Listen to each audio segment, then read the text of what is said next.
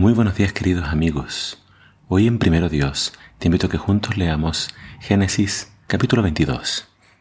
Dice así la palabra de Dios. Tiempo después Dios probó la fe de Abraham. Abraham lo llamó Dios. Sí, respondió él, aquí estoy. Toma tu hijo, tu único hijo, sí, a Isaac, a quien tanto amas, y vete a la tierra de Moriah. Allí lo sacrificarás como ofrenda quemada sobre uno de los montes uno que yo te mostraré.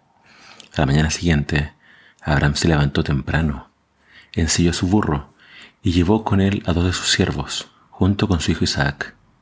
Después cortó leña para el fuego de la ofrenda y salió hacia el lugar que Dios le había indicado. Al tercer día de viaje, Abraham levantó la vista y vio el lugar a la distancia. Quédense aquí con el burro, dijo Abraham a los siervos. El muchacho y yo seguiremos un poco más adelante. Allí adoraremos y volveremos enseguida. Entonces Abraham puso la leña para la ofrenda sobre los hombros de Isaac, mientras que él llevaba el fuego y el cuchillo. Mientras caminaban juntos, Isaac se dio vuelta y le dijo a Abraham, Padre, sí, hijo mío, contestó Abraham. Tenemos el fuego y la leña, dijo el muchacho.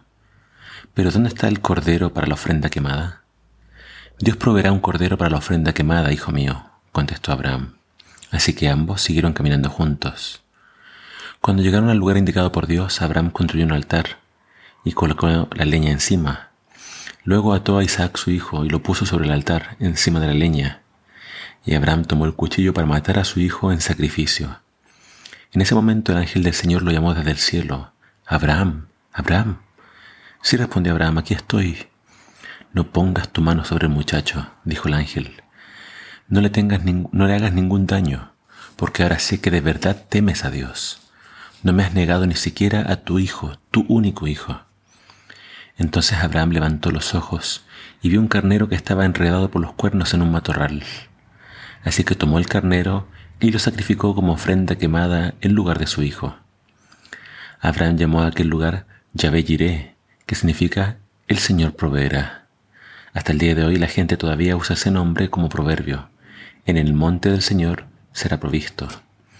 Luego el ángel del Señor volvió a llamar a Abraham desde el cielo. El Señor dice, ya que me has obedecido y no me has negado ni siquiera a tu hijo, tu único hijo, juro por mi nombre que ciertamente te bendeciré, multiplicaré tu descendencia hasta que sea incontable, como las estrellas del cielo y la arena a la orilla del mar. Tus descendientes conquistarán la ciudad de sus enemigos, y mediante tu descendencia todas las naciones de la tierra serán bendecidas. Todo eso porque me has obedecido. Luego volvieron al lugar donde estaban los siervos y viajaron de regreso a Beersheba, donde Abraham siguió habitando.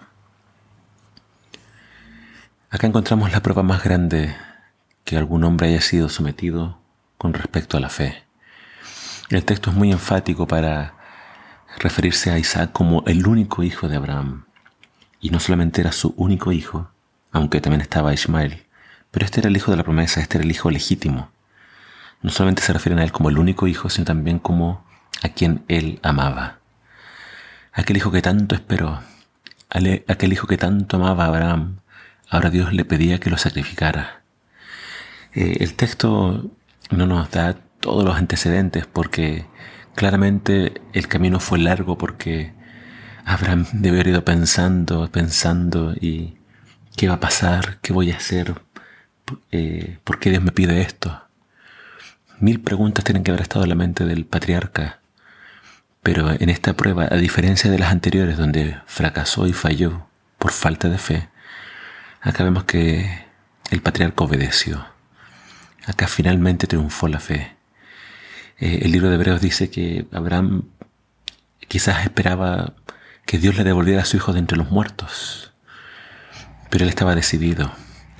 Eh, es interesante entonces de que acá triunfa la fe de Abraham. Y Dios lo detiene y entonces se cumple su propia palabra. Abraham dijo, Dios va a proveer. Y Dios proveyó a otro sacrificio en vez de su hijo. Esta historia que está acá es el plan de salvación. Porque mucho tiempo después Dios envió a su único hijo y también puso leña sobre sus hombros, que era la cruz. La única diferencia es que para Jesús no hubo un sustituto, porque Él vino como nuestro sustituto, Él vino a tomar nuestro lugar. Él vino a morir por nuestros pecados. Y muchos entienden que el monte Moria es Jerusalén, donde también nuestro Señor Jesús entregó su vida por nosotros. Así que Abraham se convierte en el padre de la fe, Dios reconfirma sus promesas para él, y en su descendencia, en su descendiente en realidad, Dios va a bendecir al mundo entero. Ese nuevamente es Jesús. Así que pongamos nuestra fe en Dios y que nuestra fe vaya creciendo.